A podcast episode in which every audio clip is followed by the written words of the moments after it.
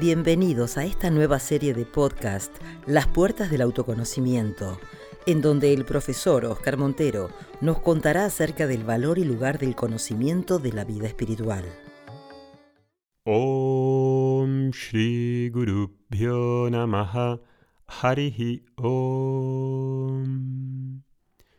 Muy buenos días a todos, amigos, alumnos. Continuamos con este viaje de autoconocimiento y hemos hablado en los primeros podcasts sobre la preparación, sobre ser una persona objetiva, sobre todo en este marco en el que vivimos, en el que hace falta atención, estar relajado, las dos cosas al mismo tiempo, eh, pensar bien sobre cómo me puedo preparar, qué hace falta hacer, qué no hace falta hacer.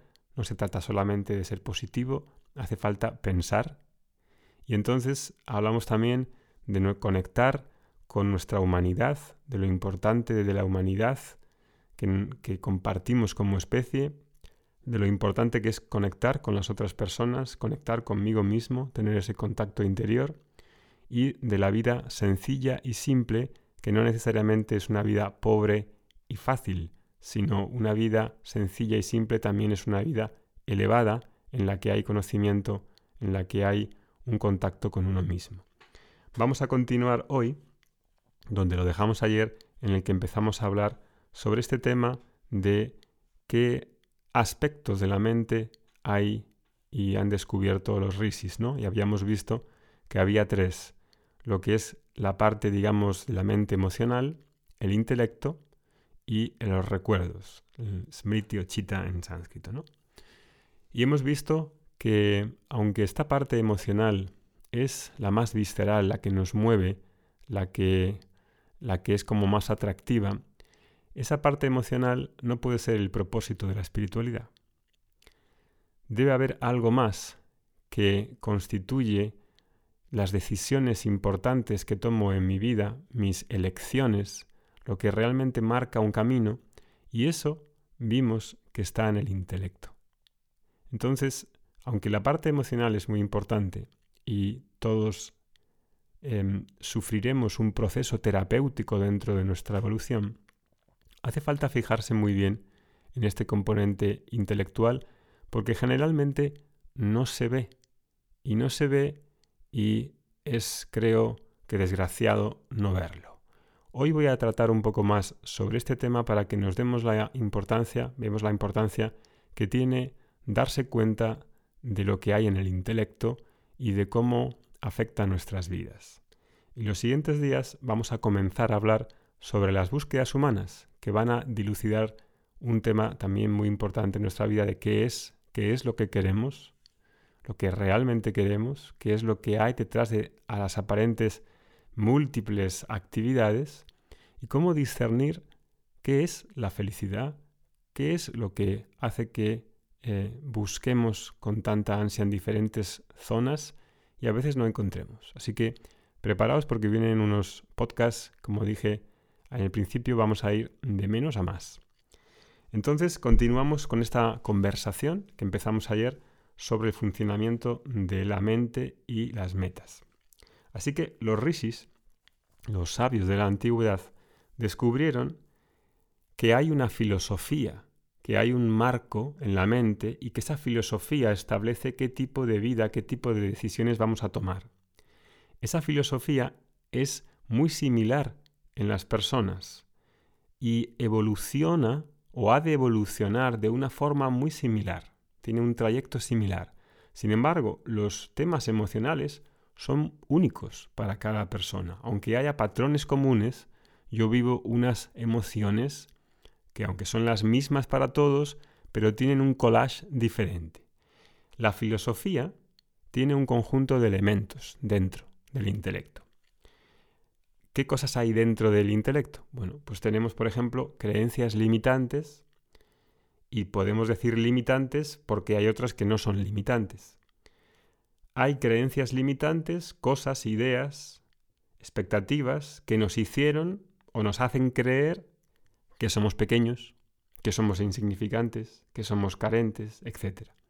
También en el intelecto hay nociones de lo que es correcto o no es correcto a nivel individual y a nivel de la sociedad.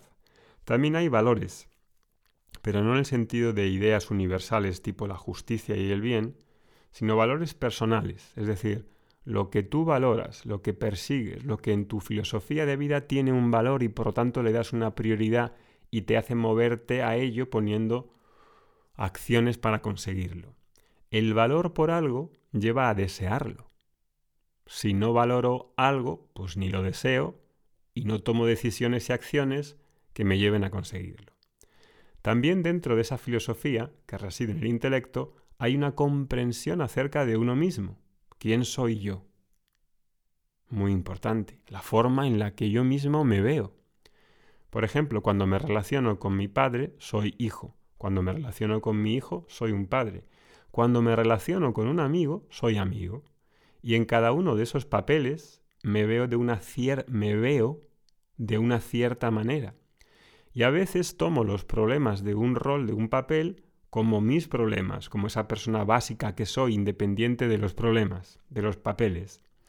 Entonces tengo, por ejemplo, el papel de hombre, de marido, de padre, y como hombre, como hombre, si hay una situación que despierta mi hombría, mi masculinidad, y creo, en base a mis ideas limitantes, que los hombres no pueden ser vulnerables, no pueden ser sensibles, y entonces, debido a esa creencia, digo, el hombre no llora, el hombre no puede ser vulnerable.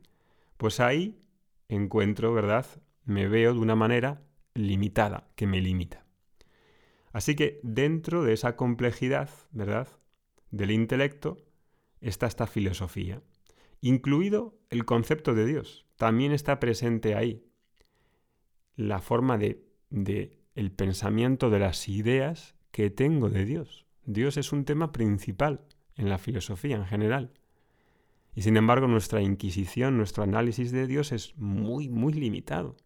Básicamente, la mayoría de las personas no dedican un tiempo a pensar sobre Dios.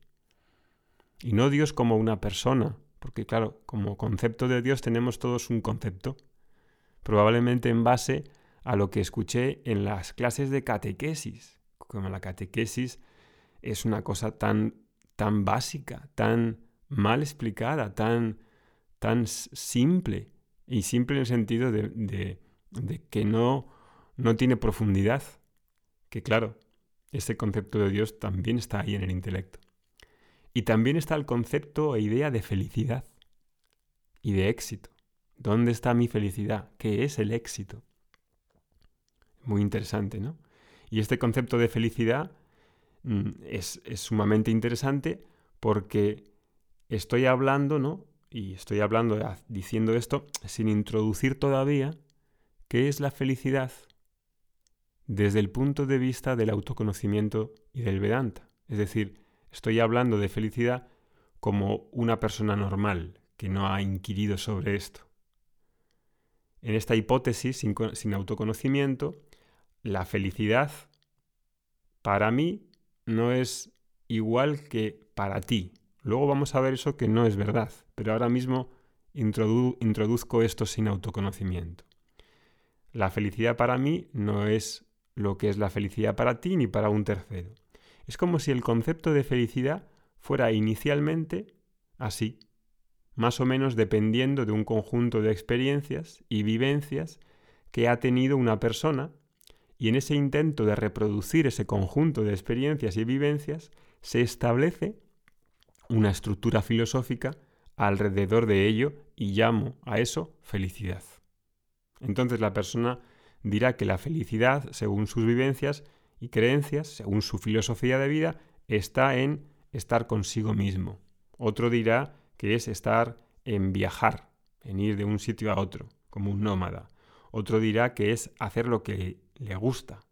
Otro no dirá ni que es viajar ni hacer lo que le gusta, sino estar con las personas que ama. Entonces, hay varios conceptos, hay varias posibilidades que este concepto de felicidad hace que va siendo moldeado dentro de la mente. Entonces, mira qué de cosas hay dentro del intelecto. Un concepto de felicidad, un concepto de Dios, un concepto de quién soy, creencias limitantes, valores personales. Y en realidad cualquier concepto de cualquier cosa va a estar en el intelecto.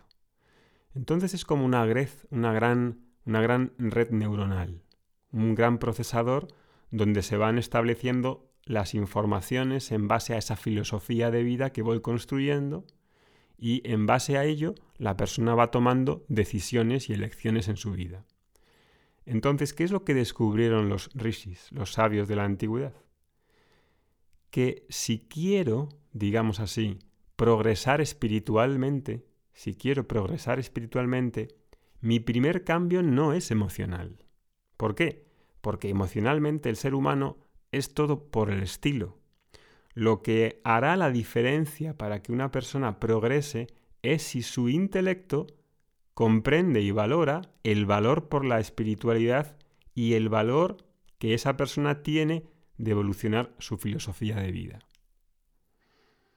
Si hay valor en la espiritualidad, si hay valor en el autoconocimiento, de verdad, o sea, realmente de verdad, es decir, porque lo valoro, le doy una prioridad, le asigno un tiempo y está presente en mi horizonte, en mi horizonte operativo en el día a día no solamente como una fantasía, no solamente como una como un wishful thinking. Como decía Somidayananda, decía el valor por moksha, el valor por la libertad, el valor por lo espiritual se parece cuando estamos en un en un aeropuerto y están esas pantallas en las que van saliendo los vuelos, ¿no? ¿Os acordáis hace muchos años que ibas al aeropuerto y en vez de tener las pantallas digitales, todavía lo tienen en algunos eh, estaciones de tren salen esas letras y ponía el número de vuelo, la aerolínea, em, la puerta de embarque y si estaba haciendo el boarding, el embarque o no, ¿no? Y entonces eso, dentro de esa pantalla de salidas de aviones, nuestra mente tiene muchos deseos, tiene muchas prioridades. Y al principio, pues la primera línea está ahí. Mm, vuelo eh, Air Europa, que podía corresponderse con un deseo. Quiero irme a Cancún. Y está ahí, boarding, embarcando. Está embarcando, quiero irme a Cancún. Luego tengo otro deseo, comprar una casa en la playa. Luego otro deseo, em, quiero cambiarme el pelo, quiero ir al gimnasio, quiero eh, comprar una pantalla grande, quiero, em, quiero saber sánscrito, quiero em, depilarme las axilas. hay un montón de deseos, hay un montón de, aviones que están eh, embarcando, o están despegando, o están todavía haciendo el check-in, ¿no?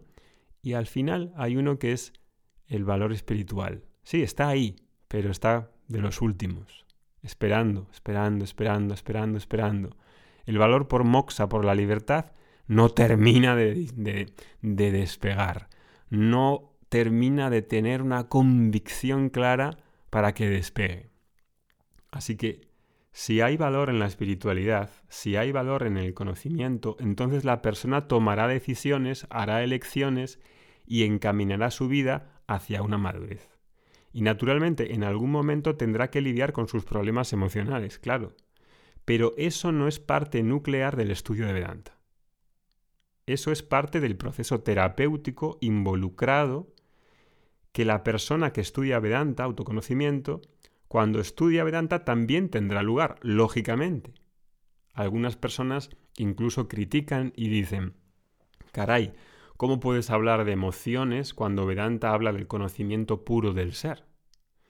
El conocimiento puro del intelecto está detrás del funcionamiento de las emociones.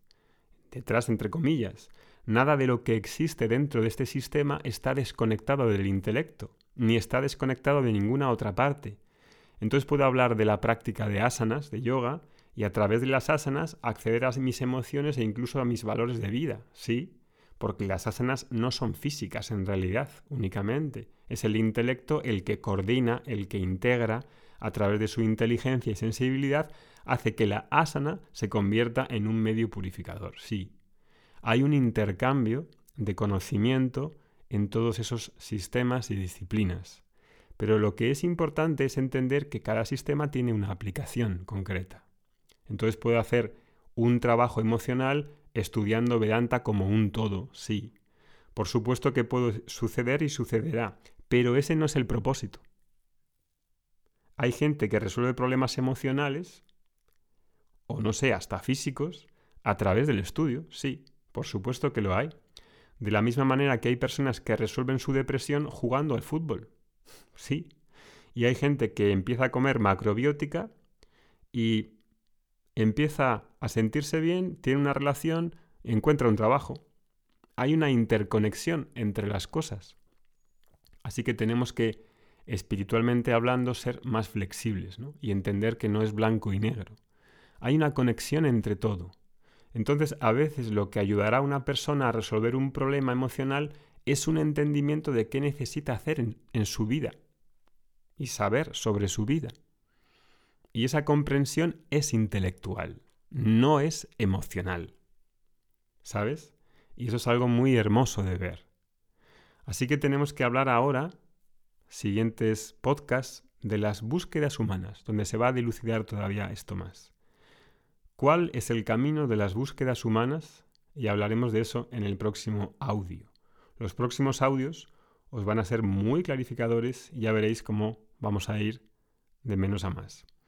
Aprovecho para deciros que el día 14 de noviembre vamos a empezar un nuevo curso que hemos llamado Autoconocimiento y Meditación y que consiste en exponerse a la enseñanza, tal y como estás haciendo aquí ahora a través de los audios cortitos, en este caso será audios más largos, que podrás escuchar una vez a la semana.